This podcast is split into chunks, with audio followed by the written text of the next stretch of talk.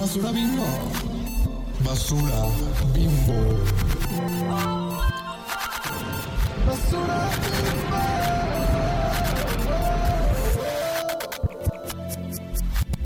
Hola, chichonas. Hola, chichonas. Hello. Buenas noches. ¿Qué? Estamos grabando de noche otra vez, amigas. Ni moderri. Al fin regresamos a, una, a la programación normal Ajá. de Basura Bimbo. de Por chichonas. fin regresamos después de dos semanas de break. De hiatus post Lana del Rey. Ajá. Ujú. Ni moderri. Pues que apenas me estoy recuperando, amiga, la verdad. O sea. Y se viene otro hiatus pronto, ni modo soporten, pero ajá. Ya. Por- pero por mientras estamos de vuelta con los grandes estamos capítulos. Ajá, con los grandes marteles. La verdad que este tema estoy muy emocionada que por fin ya lo vamos a abordar. Ya llevaba mucho tiempo cocinándose. Ya llevaba mucho tiempo. Mm, ya llevaba mucho tiempo ahí. Y pues estoy muy, muy emocionada, mana. Muy, muy emocionada. Gran tema. Tema niña rata. sé. Eso es un tema full Ay, niña rata. Sí, ni moderri, ni moderri, amiga. Pues, ¿qué opinamos de este tema, mana? De, bueno, si no, si no lo pueden leer, hoy vamos no título. de trans- Hoy vamos a hablar de transhumanismo y todos los trucos. Este, de los cyborgs, de la inteligencia artificial, de los robots. De trascender la Matrix and all the tricks. Todos los trucos. ¿Tú qué opinas, amiga, de este tema? A mí es algo que mm, siempre me llamó mucho la atención, es algo que me encanta. O sea, desde bebé, incluso sin entender cómo bien que era todo ese truco, o sea, cómo es todo este trip, siempre me llama mucho la atención como, ajá, los robots, los cyborgs, como qué es lo humano. Bueno, obviamente no tiene nada que ver, pero ajá, como los aliens, ¿no? O sea, como que, que se define como Sí, la aliens. humanidad. Y bueno, obviamente no, no, no eran ideas tan complejas cuando era bebé, pero me Sí, llamaba la atención. Sí, Y- pero pues por algo te llamaban la atención. Ajá, sí, sí. O sea, como verlos, ah, como toda esta idea también de los androides y de como la tecnología mezclada con la biología. Eso es lo que siento que, bueno, no sé, siento que es algo también muy de la época. ¿Tú qué Sí. opinas? ¿Tú, tú, cuál es tu historia? ¿Cómo Francia se hizo niña rata transhumanista?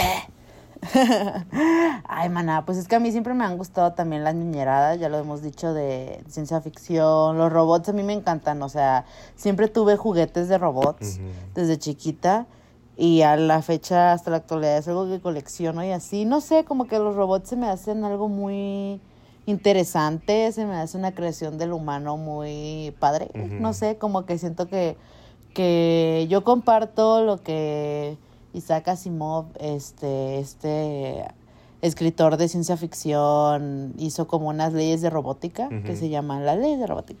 Y ahí habla sobre pues que los robots eh, realmente no son como para herirnos ni para ser malos ni nada, sino que vienen a, a nosotros porque pues como humanos, ¿no? O sea, como que de cierta manera Isaac Asimov les dio como una voz un poco humana a, a- a estos robots inexistentes, pero yo siento que sí, o sea, como que los robots son algo muy interesante que es meramente creación del ser humano. Y pues también ya en la maestría tuve clases de transhumanismo y ya me clavé más, pues, porque es un tema súper interesante. Entonces, pues ya venimos a hacer los grandes manteles, mano. Y también siento que es algo, o esto. sea, aparte de que es algo como muy contemporáneo y muy del futuro, también es algo que nos Ujú. atraviesa en nuestro día a día. O sea, como Sí, como ya lo hemos totalmente. platicado antes, o sea, nuestra interacción con la tecnología, o sea, como más en esta época está súper fuerte. O sea, ¿quién, quién de la potra que está escuchando esto no lo está escuchando así con sus audífonos, no sé, con sus AirPods, ¿sabes? O sea, como... Ajá, exacto. El hecho de que ya haya Bluetooth y, y muchos aparatos tecnológicos muy padres, siento que, pues sí, o sea, ya estamos en un mundo donde la tecnología y el ser humano Es- ya ajá. conviven, ajá, de una manera tan implícita que, que sí, ¿no? Bueno, ahorita vamos a hablar un poquito si somos cyborgs o no. ¿qué?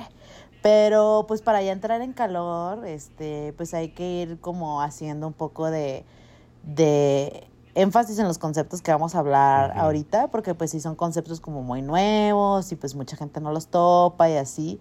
Y bueno, este, vamos a hablar de qué es un cyborg, hermana. ¿Tú qué opinas? ¿Qué crees que sea un cyborg? ¿O, qué, o sea, creo que, creo que conceptos como estos usualmente están como no mal explicados, pero como se usan intercambiablemente. O sea, usualmente la gente piensa como cyborg y androide como si fueran lo mismo, como si fuera robot pero pues es diferentes como niveles de biologicidad, por así decirlo, ¿no? Sí, totalmente. O sea, como un cyborg, por lo que yo entiendo, es como una entidad, una cosa que mezcla elementos como biológicos reales y artificiales. No sé si ubicas sí. como en los jóvenes titanes, el mono este que se llama cyborg.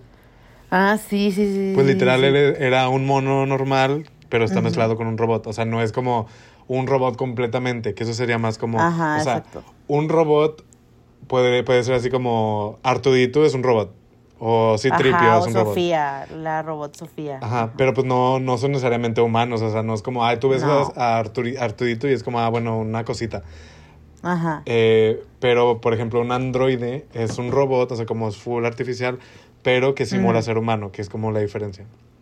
Ajá, pero Cyborg es como mitad y mitad, ¿no? Una cosa así. Sí, totalmente. Sí, sí, sí, totalmente. Sí, o sea, realmente, como tú le dijiste perfectamente, un cyborg es esta combinación de elementos biológicos y artificiales, ¿no? Entonces, pues es como esta idea de, de prótesis, dispositivos, todas estas cosas que ya tengan como una intervención de máquina y biología, ya se puede como ir denominando como un cyborg. Y bueno, para hacer un poco de, de, énfasis, pues este tema sí es bien, es mucho de braille, pues, o sea, es mucho de braille, es demasiado de braille. Mucha suposición también, porque muchas son cosas que no han pasado. Exacto. Hay gente que en la actualidad este sí tiene como ya chips implantados o cosas así como nano, no sé qué cosas implantadas, pero pónganles que son como Las Kardashian son cyborg. ya. Pues sí, ¿no? esas viejas son todas, sí. O sea, sí lo son. O sea, bueno, si, si pensamos como la cirugía plástica también como una intervención tecnológica o como no sé los implantes de no sé no sé qué se usa no es biopolímero pero es como no sé los implantes de vacío y hialurónico yo, yo qué sé o sea como todo eso al final de cuentas es tecnología aunque no sea de que bip bip bip pop sigue siendo tecnología. Entonces, no, sí es true. ahí hay algo para, para, reflexionar. ajá, para, para reflexionar, please, porque sí es verdad. Pero sí, o sea, este, ajá, pónganle que máximo 10 personas en el mundo así, así, contísimas, hacen muchos, son los que son como ahorita en la actualidad como medio cyborgs. Y pues este tema sí, pues es mucho de Braille, plebes, pero pues no importa, nos encanta el de Braille. Entonces, ya hablando un poco sobre los cyborg, pues hay que ahora hablar un poco como ya en sí, pues que es transhumanismo, ¿no? Porque pues, ¿qué, ¿qué pedo con eso? ¿Viene de, de, de qué?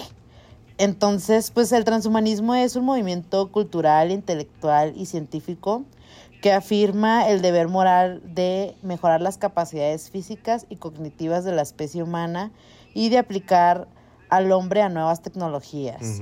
Este, en sí el transhumanismo es sí, ajá, una corriente filosófica científica que ahorita está teniendo como mucho auge y está teniendo como mucha popularidad por lo mismo que está avanzando la tecnología en, nuestra sociedad contemporánea. Pero en sí es muy interesante ver como em, las ideologías del transhumanismo porque es muy interesante pensar que los transhumanistas, eh, su idea principal es que haya un mejoramiento de la especie humana, pues, ¿no? O sea, este, con ellos, ¿a qué me refiero? Es que, por ejemplo, nosotros, nosotros humanos vivimos una vida con muchos achaques, este, enfermedades, mil cosas, la, la, la. Y pues por ayuda de la tecnología esto va a optimizar, ¿no? O sea, este esta corriente ah, transhumanista hay muchos que ven la tecnología como el progreso y mil cosas, entonces creen que eh, adaptarnos como ya moldearnos y, y, evolucionar a ser como cyborgs o cosas así va a optimizar nuestra calidad de vida, ¿no? O sea, como que ya vamos a... En el transhumanismo se habla mucho de temas de la inmortalidad, de de poder ser de que humanos superhumanos y, mi- y muchas cosas que pues suenan muy padre, pero pues realmente Vemos. Vemos, en un futuro lo vamos, lo vamos a ir discutiendo, ¿no?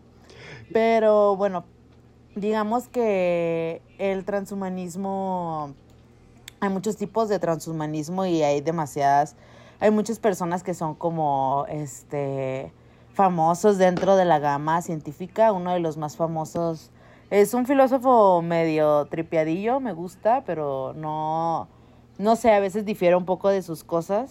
Eh, es este filósofo que se llama Nick Bostrom, que él es como uno de los pioneros en, en la teoría transhumanista. Este, él da, es académico de Oxford, o sea, es bien acá. Y también de que ha- tiene como una fundación que se llama World Transhumanist Asso- Association, ¿no? Entonces como que él es uno de los científicos cabecera que está como haciendo todas estas investigaciones que, que pues quieren ayudar al, al ser humano a poder incrementar su calidad de vida y, y mejorar, ¿no? Entonces, este, ¿qué más, qué más, qué más? Ah, sí. Este, pues hay que entender los, los, los antecedentes históricos, ¿no? Porque pues yo les digo como, ay, sí, este, los transhumanistas creen en, en la mejora de la especie, pero ¿y eso qué? O sea, ¿eso qué? ¿O cómo? ¿Y cuándo? Y así, ¿no? Entonces, pues es muy interesante porque el, tra- el transhumanismo nace desde los 50 Una de las primeras personas que, que habló del transhumanismo fue Hugh Lance Rex Huxley, que viene de esta familia súper increíble de pues escritores, biólogos. Pues el que Huxley es también el que, o sea, no él, pero es, ¿qué es? Su primo el Él que es escribió El hermano Mundo de, Feliz. Al- de Aldous Huxley. Ah, Ajá, ok, son ok, hermanos. per- Ajá. Sí, sí, sí, o sea, están bien debrayados los Huxley. Qué Ajá, fuerte. sí, justo porque, ajá, su hermano escribió esta novela súper ciencia ficción distópica y él pues habla del transhumanismo desde los 50, ¿no? Entonces, bueno, él es un biólogo, entonces por eso como que ve mucho sobre la biología humana y todas estas cosas, ¿no? Entonces, este, también dentro de, de, de la historia del transhumanismo, pues se crearon varios manifiestos que, que están muy interesantes, que habla sobre la ideología transhumanista, de hablar del cuerpo y la máquina, de pensar la máquina no solo como un artefacto pues como una herramienta, sino que también puede ser parte de nosotros y que te nos puede ayudar a, a exponenciar, ¿no? O sea, el transhumanismo, hay cierta eh, área del transhumanismo que va a ver este, la vida como algo que se puede mejorar, que, bueno, lo vamos a discutir más adelante eso, pero realmente está muy interesante porque dentro de este manifies- manifiesto transhumanista que fue creado por un mono que se llama F, MF Stanferry, algo así, que era un filósofo y, y que afirma don- que en este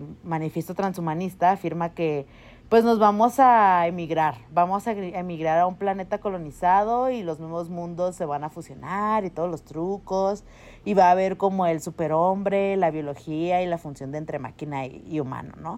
Un poco debrayado y todos los trucos, pero está interesante pensar como, pues, no sé, nos pone a pensar como igual como en los futuros ricos, ¿no? probables, ajá. Ajá, exacto. Los ricos ahorita, Elon Musk, etcétera, pues ya están viendo que se van a ir a Marte y todos los trucos, ¿no? Pero bueno, luego, más adelante lo hablaremos. Entonces, este, sí, les digo otra vez, Nick Bostrom, uno de los filósofos más, si no es que el de los pioneros así más importantes de, del movimiento transhumanista, trabaja en el MIT, que es mi sueño guajiro, estar en el MIT, Mm, pero... Qué fuerte. Aunque sea nada más ir ahí a chismosear. Sí, aunque, ajá, y aunque sea una institución gringa eh, fascista, ¿qué? Sí, no, sí, mentiras. Este, igual me gustaría, mínimo unos cursos, mana, mínimo. Este, y pues sí, él fundó el también Future Humanity Institute en el 2015, ah, no, el 2005, perdón. Y pues sí, este, él habla mucho sobre el transhumanismo y etcétera. Y él en un artículo que salió en el 2011 que se llama Una historia del pensamiento transhumanista, él sostiene que para hablar sobre el transhumanismo y entenderlo históricamente, pues hay que remontarse a la mitología del Oriente y Occidente, ¿no? Que es la idea de la eterna juventud y el alargamiento de la vida, ¿no? Entonces es muy interesante pensar cómo eh, el transhumanismo eh, se va como ligando a la tecnología, pero en sí las bases filosóficas e ideológicas del transhumanismo pues son muy, muy viejas, ¿no? O sea, podemos pensar en Nietzsche, en, no sé, en Schopenhauer, en filósofos así, que hicieron como estas eh, corrientes nihilistas o cuestionándose como la entidad del ser humano, porque en sí el, el transhumanismo también habla mucho de demasiadas cosas, o sea, les digo, tiene acercamientos con la inteligencia artificial, con las ciencias cognitivas, cómo funciona el cerebro, por qué, etcétera. Mil cosas súper interesantes que creo que, que son cosas que desde el inicio de la humanidad, desde el que el cerebro, desde que el humano, perdón, ha tenido conciencia, pues es una de las preguntas que siempre nos hemos querido responder, ¿no? O sea, ¿por qué estamos aquí? ¿Por qué funciona esto? ¿Cómo? ¿Por qué? Este, ¿quién dijo que ¿sabes? O sea, como que son todas estas cuestiones muy, muy, pas muy del pasado que el transhumanismo las, como que... Las, transforma, por así decirlo. o sea, las, toma de manera diferente. Exacto, exacto, exacto, exacto. Entonces, dentro del transhumanismo, pues hay muchos ejes. Eh, con estos ejes, pues realmente, por ejemplo, está el eje cibernético biológico, que pues se habla como esto, esta idea de los cyborgs, de la cibernética, este, son cosas muy interesantes como hablar también de el cuerpo en el espacio cibernético, que creo que no sé si ya le habíamos hablado con, con esto de la virtualidad, el, episodio que tuvimos, pero en sí también pues es un es, es algo muy interesante, ¿no? Porque pues eh, así como estamos pegados a nuestro celular, pues estamos pegados a internet. ¿no? Entonces es, algo muy interesante ver cómo nuestro cuerpo eh, pues se ve en internet y cómo es perjudicado. A mí se me vienen hasta cosas más sencillas como, no sé, las body dysmorphia que te causa el internet al mismo tiempo o al mismo tiempo la relación que uno tiene con internet de adicción o las, las relaciones tan complejas de privacidad que, que, que, que, se crean gracias a los algoritmos, ¿no? Ahora los algoritmos y el Internet nos conocen más que nosotros, ¿no? Entonces es algo muy interesante. Yo sí creo a veces que ver el, eh, la página de inicio del YouTube de alguien es como ver su alma, es algo muy privado. Sí, es algo muy privado, sí. O sea, ya, a mí me incomoda un poco cuando veo como el inicio de YouTube de alguien porque es como, ay, no. Sí, de que te estoy conociendo demasiado. Sí, como, no. no, no, Sí, mana, sí, totalmente. Sí, pues, o sea, les digo, está esta relación de, de cibernético con el cuerpo y todas estas cosas. Y también, pues, eh, gracias a la revolución industrial que pasó en el siglo XVIII, que, pues sí, la revolución industrial creo que fue un parteaguas para la humanidad en general, este, de cómo concebimos, pues, todo. De hecho, creo que ahora deberíamos hacer un capítulo de historia de la revolución industrial, porque creo que, que es muy importante. Y, pues sí, este, eh, después de, de, este suceso histórico eh, en Occidente, pues hubo un cuestionamiento de esta relación de poder con máquina y el hombre, ¿no? Este, en la revolución industrial ya empieza, así como se escucha, ya empiezan las máquinas, ya empiezan las computadoras, ya empiezan todo, todo lo que sea técnico a, acaparar y es ser parte de nuestras vidas y parte laboral también, que eso es algo muy importante. Que gracias después de, después de lo del, de la, revolución industrial, este, empieza mismo este, todo el boom en el siglo XIX de las ideologías económicas y políticas como el marxismo y el capitalismo, ¿no? que, que estas pues derrumbaron después de muchas guerras y mil cosas que pasaron también en la historia, pues ah, les digo, hubo como este tipo de, de pesimismo social, ¿no? Como este cuestionamiento hacia la, la orden, hacia, el, hacia la política, hacia la hacia todo lo que sea como un margen de poder, pues será cuestionado ya después de, de la revolución industrial y empieza el siglo XIX, ¿no? Entonces ya es cuando eh, filosóficamente hablando también se ve influenciado pues nuestro pensamiento, ¿no? Bien, entra Nietzsche, Rousseau, este, Schopenhauer, como les decía, de que vienen a, influenciar el, el, pensamiento transhumanista con sus filosofías este, nihilistas y mil cosas, ¿no? O existencial, no sé qué, hay muchos tipos de filosofía, ¿no? Pero entonces, gracias a, a estas como sucesos históricos, podemos entender que el transhumanismo se fue dando, ¿no? O sea, el transhumanismo es esta, les digo, es esta idea de pensar en cómo optimizar y cómo hacer la vida del ser humano más eh, próspera, ¿no? En, en, en lo más como resumido posible y entendible, pues es eso. Entonces, eh, como les decía, hay varios tipos de transhumanismo. Hay un transhumanismo radical que defiende un futuro utópico que pues es dominado por cyborgs y todos los trucos y la palabra del hombre se reemplaza. Los nuevos transhumanistas tendrán como antepasado al Homo sapiens, o sea, pensemos en que ya en un futuro este va a haber muchos cyborgs o o sí, como muchas personas que tengan de que varios tipos de máquinas y partes de, tecnología y así, y pues nosotros vamos a ser los raros, ¿no? Entonces... vamos a ser como los, los neandertales del Homo sapiens. Ajá, exacto. Y pues sí, eh, dicen los transhumanistas radicales, por así decirlo, que el mundo va a ser mucho más habitado por seres más poderosos y, e independientes. Entonces, también está la rama de la biología sintética, que también pues es dentro del transhumanismo porque pues el, el, la filosofía transhumanista va a ver siempre por el cuerpo humano y la ética del, del cuerpo y todas estas cosas. Entonces, esta, esta cree, esta filosofía, eh, cree que la, la especie humana se puede mejorar y pues esta, esta sección de la biología busca como eliminar todas las enfermedades y los sufrimientos, ¿no? Que, pues bueno, es muy utópico, ¿no? Porque pues no, no sé, no creo que se pueda llegar a eso, pero pues vemos.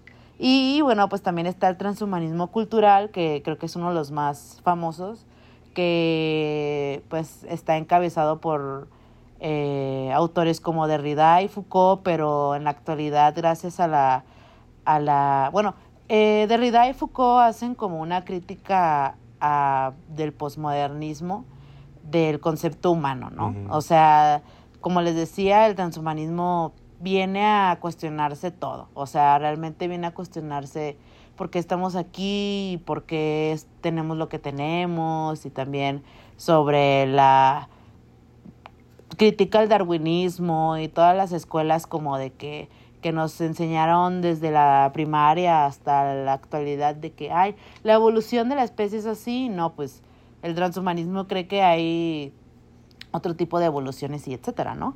Entonces, este, sin embargo, una de las encabezadoras de, de, este movimiento cultural, de transhumanismo cultural, es Donna Haraway, que a mí me encanta, sí, reina. Reinísima. Reina, reina, reina. Ella también debe de ser nuestra bien buena Sí, un día, un día. Ajá, sí. Y bueno, ella tiene, ella es, creo que es filósofa y tiene un libro, bueno, como un tipo de manifiesto como un ensayo que publicó en un journal como comunista, una cosa así, el manifiesto cyborg.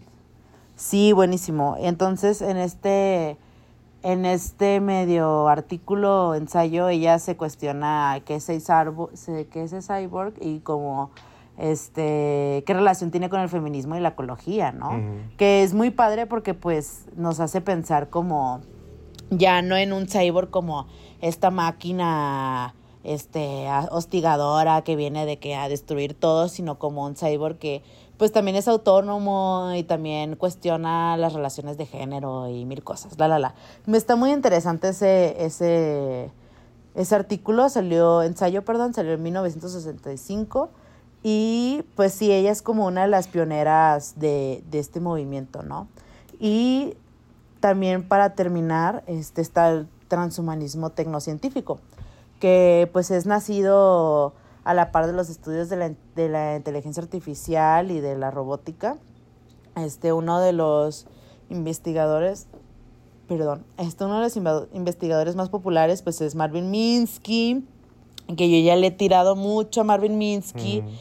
que sí es muy, este, muy padre todo lo que hizo ese señor por la inteligencia artificial y el MIT y así, pero salió en la lista de Jeffrey Epstein, ni moderno. Que... Ah, sí, él salió en la lista de, de Jeffrey Epstein y de hecho Jeffrey Epstein donaba mucho al MIT. Este era, era de eh, eh, Jeffrey Epstein donaba demasiado así como a la tecnología y esas cosas. eh, Ah, Huevérrima, pero bueno, este, pues esta corriente dice que los humanos eh, de la Tierra va- van a ser poblados por seres pues, biológicos y robots súper inteligentes igual. Y sostiene que todos seremos este, inmortales y el fin biológico por el cibernético, ¿no? Entonces, eh, son muchas cosas que, que son muy interesantes. Este, ¿Tú qué opinas, amiga, de, de este resumen del transhumanismo? Pues yo creo que sí hay que entender algo, o sea, como pensamos en términos prácticos, el tr- o sea, cuando, por ejemplo, cuando pensamos hoy día en el transhumanismo, y si, si alguien dice como, no sé, eh, cyborgs, chips, usualmente pensamos directamente como en, no sé, ¿cómo es, ¿cómo es la empresa esta de Elon Musk de los chips? Neuralink.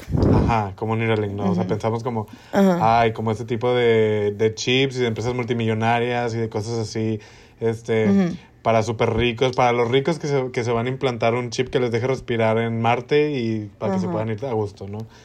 Pero, o sea, como fundamentalmente, sí, como la idea, las ideas transhumanistas, sí podría ser que rayen un poco como en lo utópico, pero, Sí, tam- o sea, como parten de la idea, de una idea legítima y una idea real de, o sea, de traer una mejora a la vida, ¿no? Sí. que la realización de esas ideas, como en términos tangibles o actuales, muchas veces sea como muy de la cosa, o sea, como muy privado y muy de los ricos y los millonarios. Pues bueno, eso ya es otra discusión porque que donde entran muchísimas cosas, o sea, cosas muchísimo más complejas también, como pues ajá, el acceso a la tecnología en general o a la Sí, posibilidad de vamos a hablar, manufactura, al- al- a los fondos y todo eso, ¿no? Pero, ajá, o sea, como a mí lo que me gusta mucho de la perspectiva transhumanista es esta idea de, pues, crear una mejora. Yo, Ajá. por ejemplo, no, no sé si estaría completamente en paz con la idea de la vida eterna o de ser así de que Sí, eh, nunca morirme o así ser siempre joven, Ajá. no lo sé, porque sí quisiera ser así um, silver mommy con mi pelo con mi pelo Ya, gris. sí. Ajá. MILF, si quiero ser MILF, entonces necesito Ajá, envejecer para MILF. ser MILF. Ujú. Pero a final de cuentas pienso como cuántas personas se, se podrían beneficiar realmente de, pues, ajá, de esfuerzos verdaderamente transhumanistas, ¿no? O sea, Sí, por ejemplo, yo totalmente. a, antier, eh, ahorita yo siento que mi pelo ya está, o sea, como necesito cortármelo porque ya, Ajá. ya lo siento como raro. Entonces estaba pensando, o sea, a mí me gustaría, como no sé, picarme la oreja y que el pelo Ajá. me quedara corto. O que Ay, el estaría pelo me quedara eso, así que ajá. chiquitito, ¿no? Entonces como... Ajá. O sea, obviamente eso, eso es como un ejemplo muy frívolo, pero, Sí, pero Sí, por ejemplo, no sé, o sea, ¿cuántas personas no podrían recuperar la vista? ¿Cuántas personas no podrían Sí, totalmente. eh, Ajá. hablar? Bueno, por ejemplo, como Stephen Hawking que hablaba con la maquinita esa, o sea, como Ajá. cuántas personas que no, no pueden comunicarse de distintas maneras o se han enfrentado como a un mundo capacitista horrendo, podrían Sí. transitar su vida de una manera más amigable, de una manera más amena, de una manera donde no sean como eh, sistemáticamente excluidas gracias a pues la tecnología, ¿no? Que obviamente sí son esfuerzos que se hacen y todo, pero pues mucho todavía está justo como en esta suposición, en qué pasaría Sí. si pero para mí Sí, personalmente como esta idea del transhumanismo es muy rescatable en el sentido en el que la tecnología se puede y creo que sí tenemos como seres humanos como el deber ético de hacerlo para bien. Sí, sí, totalmente. Es, es- son estos debrayes de, de la tecnología. O sea, yo amo la tecnología y forever and ever, pero sí estoy en contra de la gente que las hace y que las reproduce. Pero bueno, ese es otro tema. Pero, o sea, sí creo, ajá, como dices tú, o sea, la tecnología, hay muchos eh, proyectos muy padres que he encontrado que hablan de inteligencia artificial o, o cualquier tipo de ideología transhumanista, proyectos transhumanistas que, que están ayudando mucho como al ADN y el área como médica. Como que hay muchos proyectos que se están centrando como a eso, a, a cómo curar enfermedades, cómo optimizar la vida humana, cómo poder este que una máquina nos ayude a, a detectar mucho más rápido el cáncer o cosas así, que eso sí es necesario y eso sí es, es algo muy padre. O sea, la tecnología creo que nos viene a, a decirnos a nosotros mismos como, ay, hay que ser, bueno, así como humildad, como pues Ajá. en verdad el ser humano no es este eh, pues una máquina va a tener mucho más capacidad que, que el cerebro humano, ¿no? O sea, esto ya, ya se sabe y creo que si nos podemos ayudar de, un, de una creación del mismo ser humano, pues creo que es algo muy padre, ¿no? O sea, es algo muy padre, es algo muy, este, pues muy bonito que podemos ver desde el transhumanismo, pero creo que una, una de las críticas que yo le hago al transhumanismo personalmente, que, que ya lo mencionaste más o menos, pues es esta brecha económica, ¿no? O sea, realmente, pues todo este de Braille, pues sí, es de, de gente muy privilegiada, o sea, genuinamente, primero, o sea, los que se debrayan de estos temas siempre son blancos, pues, o sea, si tú buscas de que transhumanismo van a ser de que white men, así, de que Jeff Bezos, Ajá. así, de que feos. Y pues, o sea, está muy fuerte porque también son los mismos que pueden consumir y reproducir estos tipos de tecnologías, ¿no? Y pues nos hace, nos pone a pensar como, oye, pues sí va, va a ser una brecha política y económica muy grande si esto se, se llega a, a masificar, ¿no? Este, O sea, yo lo pienso incluso desde ahorita, o sea, como con la pandemia, Ajá, con todo este trip de los códigos. QR en los restaurantes, es como, o sea, no sé, voy a cualquier lugar y hay que escanear el código. Obviamente ya, ya no es tanto, pero en un tiempo sí lo fue. Entonces es sí como, ajá, y si no tengo celular, ¿sabes? O sea, Sí, ajá, eso es lo más, lo más sencillo, ¿no? Ajá, ese es el ejemplo como más, Ajá. más cotidiano, pero yo me pongo a pensar, por ejemplo, no sé, hay muchos temas de prótesis y de, de, de gente en países primermundistas que están como, ay, bueno, yo puedo aprender código y mil cosas y, y a la gente que ocupa prótesis, pues las puedo ayudar y a imprimir, porque por impresiones 3D puedes hacer una prótesis Ajá. así robótica, ¿no? Está muy padre. Y es un, eh, es más denso que, que hacer una bolsita o un monito de, de Disney. Pero pues sí, ajá, pero pues igual es fácil, ¿no? Entonces creo que, que por ejemplo, esa gente que tiene acceso, primero que nada, a conocimiento de código, segundo que tiene el tiempo para aprender, tercero que tiene el dinero, o sea, no, no es lo mismo que una persona que, que ocupa una prótesis que tiene un palo nomás ahí en Latinoamérica ahí metido, ¿no? O sea, en Latinoamérica ni, ni pura madre vamos a pensar, bueno, espero, pero, en, pero en la actualidad pues no, no, no vemos eso, o sea, realmente la tecnología en Latinoamérica, y ya me enchilé, es de, es sumamente desigual, ¿no? Ajá, o sea, exacto. vemos el progreso en, en otros países, Suecia, Estados Unidos, Japón, China, etcétera, países desarrollados y, y aquí en Latinoamérica somos la mano de obra, o sea, la neta, somos la mano de obra de, de, de esas empresas. Pues es donde Tesla trajo la, de esta fábrica Claro. en Nuevo León. Claro, y aquí va a mega contaminar, Nuevo León se va a morir de calor y no van a tener agua nunca por cuestiones de tecnología y de avance, ¿no? Entonces yo sí creo eso que, que el transhumanismo está muy padre, me encanta, me mama, pero pues sí pienso como, a ver, o sea, ¿y aquí en Latinoamérica qué? Ajá. O sea, y las prótesis que nos van a llegar, pues van a estar decentes. Así los del año ¿o del caldo, los que usaron hace 20 Ajá, años. O, ajá, o, o aquí la gente va a poder costearse algo así, o, o qué, o, ¿sabes? O sea, son muchas cosas que digo, a ver, o sea, O sea, Sí, como, padre, como por ejemplo, no. no sé si recuerdas este anuncio que hizo Apple de los lentes esos, los Vision Pro. Ah, sí, ajá.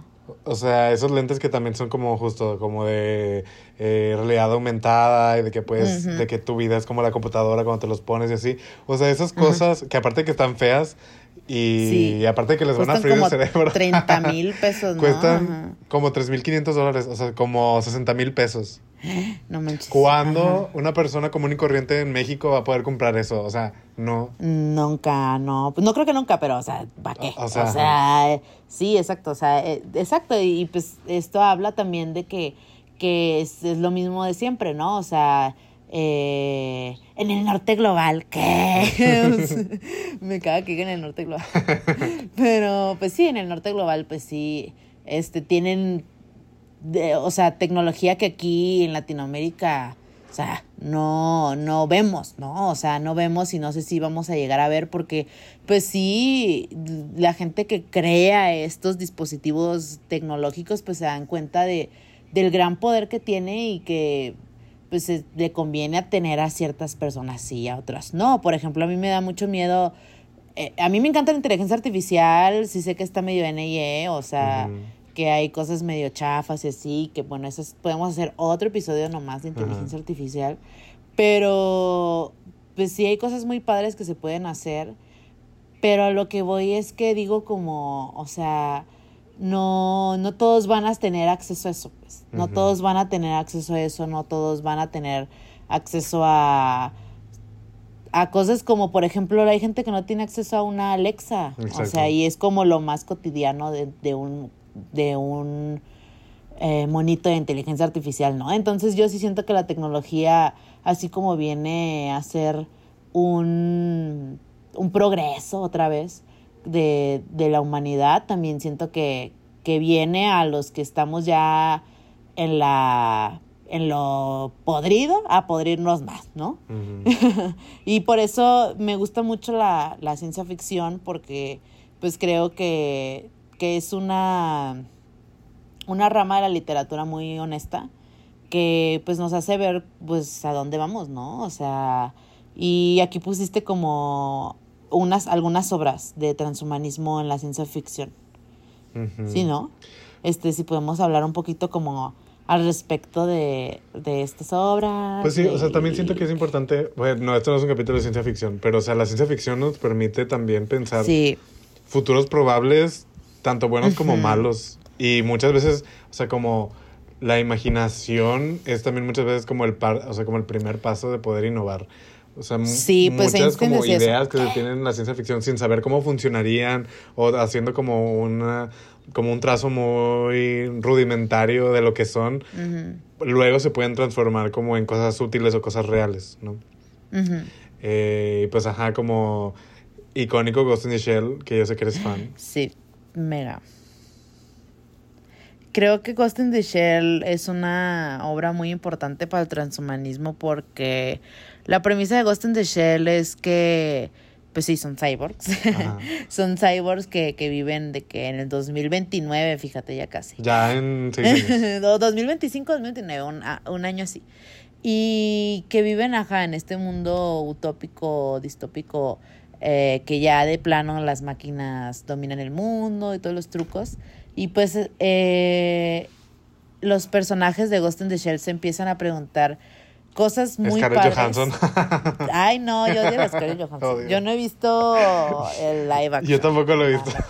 Pero O sea, no. Es una, una mentada de madre para ¿Por qué pusieron a Scarlett Johansson? Ya, eh, ya sé, en el caso ni se parece, pero. Ni bueno. caso, pero bueno. pero sí, o sea, le- todas estos eh, cyborgs se preguntan como cosas muy existenciales de nuevo, o sea, cosas muy existenciales como por qué, por qué estoy así, por qué soy así, qué vengo, cuál es la razón por la cual vengo a esta misión, porque pues eran misiones de destruir a no sé quién, o sea, ¿saben? O sea, estaban peleados y mamás. Entonces era como que, pues algo muy importante y muy interesante porque imagínense, o sea, igual debrayémonos, ahora, este, las, este, existen los cyborgs y realmente los cyborgs les gustará ser cyborgs, o sea, ¿saben? O sea, como cosas muy así. Lo habrán decidido. este, Ajá, exacto, de que qué sentirán los cyborgs cuando se van. O sea, porque si lo sientas, o sea, si lo piensas en realidad, o sea, como la vida eterna es una carga muy fuerte. Sí, totalmente. Yo solo estoy reflexionando porque entre ayer y hoy vi eh, American Horror Story Coven. ¿Qué? Entonces, Gran serie. ajá, Ajá. entonces hay mucho como de braille sobre la vida eterna y sobre lo- los retos que implica en verdad ser inmortal. Y pues sí, o sea, no es una bendición para nada tener la vida eterna, o sea, es como algo muy fuerte, Ujú. es como una, eh, ajá, una pesadez de, pues, saber que nunca te vas a ir, o sea, como de que Sí. te corten, te mayuguen, te deshagan, vas a seguir vivo porque, pues, ajá, no puedes morir. Sí, sí, totalmente. Sí, entonces, pues sí, Ghost in the Shell se hace estas preguntas muy humanas que creo que en, la, en el futuro vamos a, a ver, maybe. Eh, cyborgs preguntándose si quieren ser cyborgs o si quieren vivir para siempre o, o cosas así, incluso si se pueden enamorar o, o qué sentimientos tienen, etcétera. Son como muchas cosas que, que la novela habla porque pues se enamoran entre ellos y hay muchas cuestiones acá de infancia y así. Está muy padre Ghost in the Shell, la neta. Pero aquí pusiste uno que se llama Neuromante. Eso no lo he visto, maná, fíjate. Eh, Neuromante es una serie de libros. Ay, no me acuerdo el nombre del señor. ¿Cómo se llama? Eh, bueno, es son unos libros que yo leí justo en una clase de antropología. Es William. Gibson, es una trilogía. De, eh, ajá, es una trilogía de libros. También es como. Se dice un poco que es como la una de las pioneras del cyberpunk. Em, porque se trata como de un mono que entra a la Matrix, y, pero vive en un mundo donde hay como, donde literal la gente tiene como un implante donde te puedes meter chips, entonces es como, ajá. O sea, obviamente en ese entonces, no, creo que es como de los 70s, 80s, algo así. Eh, déjame sí, del 84. Entonces, como, ajá, la gente se podía meter como eh, chips, justo, o sea, como muy Matrix, ¿no? Como en lugar de descargar, se ponían como chips físicos, pero, ajá, podían entrar como al ciberespacio. O sea, el ciberespacio era un lugar real, o sea, un, un justo un lugar virtual donde tú podías entrar y había como todo otro mundo donde ahí Ujú. navegaba el dinero, donde ahí nave- navegaban eh, los datos y donde había como, o sea, como los hackers eran como piratas, cosas así. Entonces, la verdad es- está de más. Necesito leerlo otra vez para tener más perspectiva, pero recuerdo que cuando lo leí me gustó. Y, ajá, o sea, como toda esta idea, también pensar como en el, el cyberpunk, justo también es como una respuesta, como ya lo habías dicho antes, ¿no? Es como una Ajá. respuesta a la, la tristeza que se siente en el mundo. O sea, como también, Ajá. o sea, sin ser cyber, o sea, el, el punk a, a secas, o sea, sin ser cyberpunk, Ajá. también es como una respuesta a la, pues, ajá, la tristeza, la, la injusticia del mundo, ¿no? Sí. ujú. Entonces, ajá, Neuromante trata como sobre esto, sobre cómo un mono navega, pues, ajá, la vida en el ciberespacio y navega a ser como este agente y así. Ah, suena interesante, bueno, lo voy a buscar. Suena muy de más. Pues sí, aquí, y aquí pusiste pues Matrix, un icono, un clásico. Ujú. Orphan Black tampoco no lo he visto, maná. A mí necesitas verla. verga. Necesitas verla. Es- bueno, no está- sí tiene cosas de transhumanismo, pero es también como de clones y así. Y hay una, la principal se llama Tatiana Maslani. Ella interpreta como nueve clones diferentes y todos son como con acentos diferentes. Gra- Gran televisión. Ajá. Yo a todas las personas les recomiendo Orphan Black, nadie me pela. Pero las que sabemos, sabemos. Las que sabemos, sabemos. No, sí, es como una serie acá. De que. De que los. Ajá. De girls that get it, get it. The Exacto, that exacto. y pues sí, también la de Hair. Con Scarlett. Johansson también, ¿no? La Ajá, voz. ahí sí comió la Scarlett Sí Johansson. comió. Ajá, ahí sí comió porque pues era una inteligencia artificial. Like, no teníamos que saber su voz, digo su cara. Entonces, pues, Perry. Y, ajá, Her está muy padre, la verdad, a mí me gusta, pues habla de, de la relación de, de un hombre con, pues sí, con una inteligencia artificial y pues desarrollan esta relación como íntima. Y pues yo siento que pues va a pasar en el futuro, mana. Ay, definitivamente, o sea, no dudo O que sea, haya, haya gente como enamorada sí. de Siri. Ay, sí, yo creo que sí. Qué icónico. Sí te, pues, dijo, sí bueno, te he dicho que yo cambio mi Siri, cambio la voz de mi Siri. ¿A poco? Yo no tengo activado Siri. A mí no me ¿Por gusta darle órdenes a una mujer, entonces lo cambio Ya, a que sea la voz de hombre. "No, un vato", dices, Ni modo. Eso es verdad. That's true, that's true, that's true. Y bueno, también Black Mirror, mm, buenísima, aunque la cuarta temporada dicen que está muy mala, la última. No he visto No la la he visto. Que sale Salma Hayek, según. Ah, bueno, vi ese Este. capítulo nada más, pero... pues, Ya. Ya, pues X, como que Black Mirror como que se volvió medio... Es que desde que Netflix lo compró se fue para abajo, la neta. o sea, Ajá, como las primeras dos temporadas sí tienen como cosas interesantes, como el capítulo este del implante, ese también Sí. como Ujú. está padre. O también como el de la red social, que pues obvio pasa ya en la actualidad. Ajá, que ese Ajá. creo que ya, ya fue la temporada de Netflix, pero ese sí estuvo bueno, la verdad, ese sí comió. Ajá, sí, sí comió. Eh, y bueno, también Lucy con Scarlett Johansson. Ay, no te mama la Scarlett Johansson. O sea, Scarlett Johansson es una reina sci-fi ahora que lo pienso. No, sí, es Reina Sci-Fi. Sí. Quitando Ghost in the. Shell, poniendo Her y Lucy, claro. Ajá.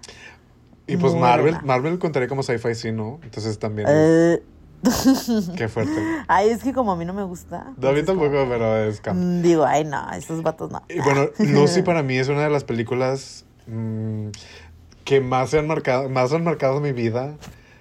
Porque, para bueno, spoiler, si nadie ha visto Lucy, salte como 10 minutos. No, 10 minutos, como, Ya. como 20 No, segundos. Pero al final de Lucy, cuando, cuando Scarlett Johansson alcanza como el 100% de su, eh, de su poder mental y se convierte en USB, Ajá. para mí eso es icónico. Iconic. También Ex Machina. También está Ajá, la de Ex Machina. sí. Está muy buena. Ajá. Sí, en eso no sale Scarlett Johansson. O sea, no sé quién sale, pero. Pero también está muy buena. Es que siento que. Que son películas muy.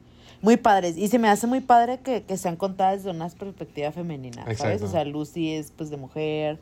Este, pues Ghost in the Shell también, aunque la Scarlett Johansson ahí hizo su cultural appropriation, pero pues ajá, es perspectiva woman. Y siento que está padre como estas eh, perspectivas pues distintas, ¿no? Porque pues sí es algo que me choca y lo hablaba mucho en la maestría, en las clases, que pues la tecnología y el mundo tecnológico... Dominado por hombres, Este, sí es dominada por hombres. O sea, tristemente esa es una de las industrias que, que aún sigue con eh, ideas muy arcaicas que las mujeres o personas disidentes pues no pueden eh, generar tecnología, que se me hace muy tonto. Y la verdad, Pero- Grimes se apendejó. Grimes pudo haber conseguido un, un, este, una silla directiva en Tesla, pero se apendejó. Eso sí, eso sí, eso sí. Yo siento que debía haber, o en algo, no sé, en algo, en otra rama que, que sea de los amigos del Elon.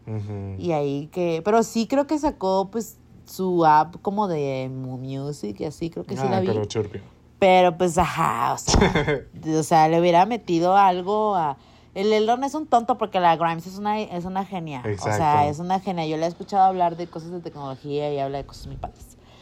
Pero bueno, ya para ir finalizando para este capítulo, este, en sí es el transhumanismo para que no se eh, ha- hagan bolas, pues es la ideología filosófica, cultural, científica, biologi- biologista, se podría decir, que habla sobre la, el mejoramiento de la humanidad dentro de la tecnología y de la biología, ¿no? Aunque están sus críticos del transhumanismo que dicen que el transhumanismo es Del diablo. ah, mm, pues sí, del diablo y que parece casi una religión y que también parece que, que es, no me acuerdo qué autor leí que dijo que era ah, como muy, o sea, como que hay muchas personas que le tiran al transhumanismo diciendo como, ay, ¿por qué los transhumanistas creen que la vida ocupa una mejora? O sea, y es como dicen que, que el ser humano tiene errores por sí. Como que hay gente que se debraya mucho esas cosas, como de que el ser humano no tiene errores y o los errores son como parte del, del humano. Son como muchas cosas de que digo, ay, ya, o sea, ya que entras en esos debrayes dices, o sea, deep. Ajá, así como que neta hay gente que se clava mucho y, y los haters del transhumanismo también se pasan de lanza, o sea, también son muy haters. Pero eh, hay que verlo neutro, o sea, hay que verlo neutro. Yo creo que es un movimiento sociocultural, filosófico, científico muy interesante, la verdad. O sea, es pensar a futuro, es pensar en un futuro que ya está muy actual. O sea, de nuevo, no creo, no, no abordamos allá para finalizar, fíjate eh, esta pregunta que, que si nos consideramos cyborgs eh, o si crees que hay cyborgs ya en, en la actualidad. ¿Tú qué crees? Yo sí creo, yo, yo sí me considero cyborg, la verdad. No así de que, O sea, no realmente, pero sí. O sea, no como así de que, ay, tengo un chip. de cotorreo, de cotorreo. O sea, porque, eh, por ejemplo, la semana pasada yo tuve unos problemas con mi internet. Ajá. Cuando no tenía internet me sentía muy desprotegido, o sea, como me sentía vulnerable, Sí, me sentía, ajá. no sé, como perdido, desconectado, me sentía como Stitch, como se perdió. Ajá. Ajá. Así, feo, feo, feo. Entonces, yo sí me considero cyborg también porque, o sea, bueno, para empezar, trabajo en mi computadora. O sea, la mayoría de las cosas que Ujú. hago están en mi computadora. O sea, la mayoría de las cosas que, que hago están en mi celular. O sea, como hay días que yo no hablo con gente real. O sea, como si no salgo de mi casa, Ujú. no hablo con gente real. Entonces, Ujú. como si me tengo que forzar a veces por tener contacto humano y Sí. la mayoría de mis interacciones son como digitales. Entonces, yo sí me considero un cyber en ese sentido y creo que debemos como ampliar nuestra definición y también problematizar eso. O sea, como que sí, justo, qué cosas buenas tiene esa relación con la tecnología. Bueno, que puedo trabajar a distancia, puedo hacer cosas, o sea, puedo- podemos grabar basura bimbo por el hecho de que existe Ajá. la tecnología, ¿no? Si no, Sí, pues ajá. así de que, ay, ¿qué será de Francia? Hace años no la veo, ¿no? Ya sé. En- Una carta, dije. Ajá. Entonces, o sea, yo sí considero que mi vida es muy cyber en ese sentido, en que mi relación con la tecnología es muy, muy, muy, muy cercana. Y también, como ya lo hemos dicho en varios capítulos, o sea, yo no sería quien soy sin mi acceso al internet. Así, full. Sí. 100% sí, sería una persona completamente diferente. O sea, bueno, tal vez tendría como las mismas, no sé, aspiraciones o lo que sea, pero sería una persona diferente y eso es un hecho. O sea, como no sabría Ajá. las mismas cosas, tendría dificultad de, no sé, de, de, de trabajar ciertas habilidades o de conocer, eh, pues no sé, ciertas cosas, talentos que hago, no los podría como desarrollar sin el internet. Entonces, ajá. Pero de ahí a que si mañana Elon Musk dice, vénganse todos a Neuralink, les pongo un chip y los hago No, no, no. su cerebro en una computadora, ahí sí le pienso. O sea, porque yo sí quiero ser MILF, sí quiero envejecer y pues no me quiero morir ahorita, pero no quiero ser inmortal. Sí, totalmente. Y pues también es como, oye, pues el Elon como que me derri, ¿no? O sea, la verdad que sí. O sea, como que ahorita los, los que están eh, siendo líderes de la tecnología, como que ni de pedo confío en ellos. O sea, como que no les daría mi cerebro. Exacto. Yo no dejaría que un gris como Elon Musk metiera su ajá. chip en mi cerebro. Ajá, exacto, yo tampoco. o sea, lo odio demasiado para, aunque ame el, pros- el progreso tecnológico, no. O sea, diría, ay, no, chinga tu madre, Elon Musk. O sea, no, al menos de que yo haga mi propio chip y yo, yo tenga la seguridad de como quien tiene acceso yo. yo sé qué código tiene y todo. lo Ajá, que- pero no, y pues obviamente no va a pasar porque ya, o sea, bueno, sí podría aprender a hacer eso, pero no quiero. Entonces, y pues por ejemplo, supongamos que, no sé, en 40 años, eh, como el Estado eh, expropia la tecnología y ahora el IMSS te da tu chip, también le Ajá. pensaría, o sea, como a final de cuentas, es como ceder tu, tu cuerpo, no sé, extraño. Sí, justo, justo eso es lo que está, eso es lo que, una de las críticas del transhumanismo es eso como, ay, el, el ser humano ya no tiene autonomía, ya la autonomía se va con las empresas y las máquinas y todas estas cosas, y bueno, se hacen muchos debrayes así, ¿no? Que, que son interesantes, o sea, la verdad que sí nos pone a pensar como, o sea, el transhumanismo nos pone a pensar eh, la existencia del ser humano, pues. Y de ahí nos hace pensar en la, en la existencia del ser humano como ser social y es la relación de la tecnología y del, del ciberespacio y todas esas cosas, ¿no? O sea, ya la tecnología es parte de, de nuestro psique y de nuestra cultura, que es algo muy interesante de ver cómo vamos pues evolucionando con la tecnología, ¿no? Ahora pues está ChatGPT, hay muchos chats ya de inteligencia artificial, este, ya el, el hecho de que haya eh, edificios con 3D y tecnología y la, la, la, pues habla también de, de eh, pues que la cultura está cambiando a, a, a otro, ¿no? A otro lado, a, a otras vistas, a un lado más tecnológico. Y les digo, a mí me encanta la tecnología, amo todas esas cosas nerdas, pero no Pero me pues, gusta. ajá, la le que- pensamos. ajá, la gente que las hace no me gusta Exacto. porque no, no confío pues en ellos, no. Pero creo que es un tema que, que da para mucho más, o sea, realmente lo, lo hablamos ahorita desde un momento como más por encimita, pero a- avísenos, plebes, ya no nos contestan en, en nuestras historias. que Si quieren temas de ya más clavado de inteligencia artificial o, o de, no sé, algo más como de historia o etcétera. Pero bueno, se los dejo a que, que nos respondan.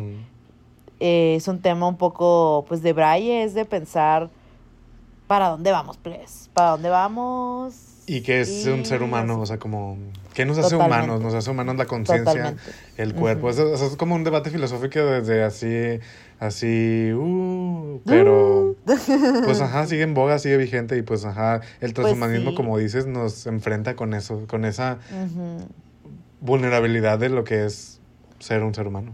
Sí, claro, porque pues, o sea, ya te das cuenta que, que, que la máquina ya traspasó al humano, pues, de cierta manera, ¿no? Entonces te, te quedas de que, ingato, entonces, ¿qué soy? O sea, ¿sabes? O sea, son muchas cosas que son muy interesantes que, que, que el transhumanismo las, ajá, las evoluciona con la tecnología, pero la premisa pues siempre va a ser esa, como descubrir realmente por qué, qué es el ser humano, ¿no? En materia y en conciencia y etcétera. Pero bueno, este, ya para finalizar, amiga, ¿quién es nuestro gris de la semana? Nuestro guía de la semana es Timothy Chalamet, o como se llama, Ni modérrima. disculpa, por figurosa. Ajá, por andar figurando. Por mi totera, por andar ahí con la. Kylie. en- para empezar, Ajá. porque hacen eso en el concierto de Beyoncé el día de su cumpleaños. Ya, Ya. se le quiere robar. Y es que también habla mucho, y fíjate, ah, nosotros haciendo pleito donde ni hay. Pero pues también habla mucho de que a Beyoncé cagan las, las Kardashians y le robaron el, el spotlight literal a Queen Bee. Ay, ya, ya parezco loca fan de Beyoncé. Pero no, o sea, o sea, es como muy hardcore. No sé qué sentirá la, la Beyoncé ahorita. No, yo digo que a Beyoncé le vale, pero. ajá. Le ha de valer, pero se ha de, se ha de decir de que... ay, Porque de hecho sí. estuvo en una carnita asada con la Kris Jenner. No sé si viste. Ahora ya son amigas de la Cristiana. Así, íntima, pero bueno. Ay, bueno, la Beyoncé es medio así. Illuminati, pero bueno, esa es otra discusión. Sí, es Illuminati. Ajá. Pues sí, el Timothy por andar de chismosa. Por andar ahí con la. Kylie de manita sudada, de. mm, Y luego me da risa que el video, los videos que salen de que lo- obviamente saben que los están grabando. De que hasta, hasta rompen la cuarta pared de que los están viendo la cámara. Así, literal. Yo veo los videos y el, y el Timothy así como, sí, ya, ya estoy besando a la Kylie, ya, ya. Ya me van a pagar, vez, ya Jenner me va a pagar mi dinerito. Ajá, sí, mana. Bueno, aunque la Ya verdad, yo sí, yo sí veo a, a Kylie y a Timothy siendo amiguitos. No, o sea, yo también como- los veo y siento que se ven bien. Porque Kylie es rarita, o sea, Kylie, Kylie, como ya lo hemos dicho, Kylie es así Sí. rarita, o sea, Ujú. darks y así, entonces no, no Ujú. lo veo lejano. Pero en No, términos sí. estéticos está como muy cagado ver a un flaquillo pan sin sal Ajá. con una potra así BBL como Kylie. ¿no? Ya sé, amiga, Viviel. Sí, sí, sí, sí. Sí, y yo siento que se ven muy bien. O sea, vi las fotos y dije, bueno, no se ven tan mal. O sea, siento que, que como que sí se ven bien. Siento que es de, de sus mejorcitos novios. Y aparte pues están como de la edad, o sea, eso sí. está bien. Ajá. Creo que el Timothy es como dos años mayor que la Kylie. Pero pues, pues sí, vaya el Timothy. Por andar de mi totera nomás. Ajá, por eso, nada más por eso. es la gris. Y bueno, nuestra bimbo de la semana, amiga, ¿quién es? Nuestra misma de semana es una reina, reinísima, hermosa, preciosa, rostro, talento, es pintora también, hace, Sí. hace pinturas como de lesbianas, reinísima. Sí, reina. Reina Eh, lesbiana. nuestra reina es Lucy Liu, la más. Reina. Ella es doble Sagitario, es Sol y ascendente Sagitario Qué y. Luna Tauro. Qué fuerte. Ha de ser funny. Ay, sí, yo siento que sea mi Sí. amiguita. Sí, obvio sería nuestra amiguita. Ajá. Sí, sí, sí, sí. Pues para que no tope a Lucy Liu, pues es la reina iconiquísima, iconiquísima que se hizo famosa por las películas de. ¿Cómo se llaman estas? Pues salen Los Ángeles de Charlie. Ajá, sale en Los Ángeles de Charlie. en Kill Pero eso creo que es la más famosa. Ajá, y por Kill Bill. Creo que por estas dos. Y Ajá. pues bueno, es una reina fashion icon y nosotros la amamos, entonces eh, la escogimos también con Donna Haraway, que les debemos el signo zodiacal de Donna Haraway, pero también es parte para de qué temática transhumanista. Temática cyborg. Ujú. Bueno, pues espero que les haya gustado este capítulo muy cyborg, muy acá, todos los trucos Y esperen más capítulos acá de, de, estos temas, ya no nos vamos a desaparecer tanto. Oh, sí. que ya. bueno, meas. Bye. Bye.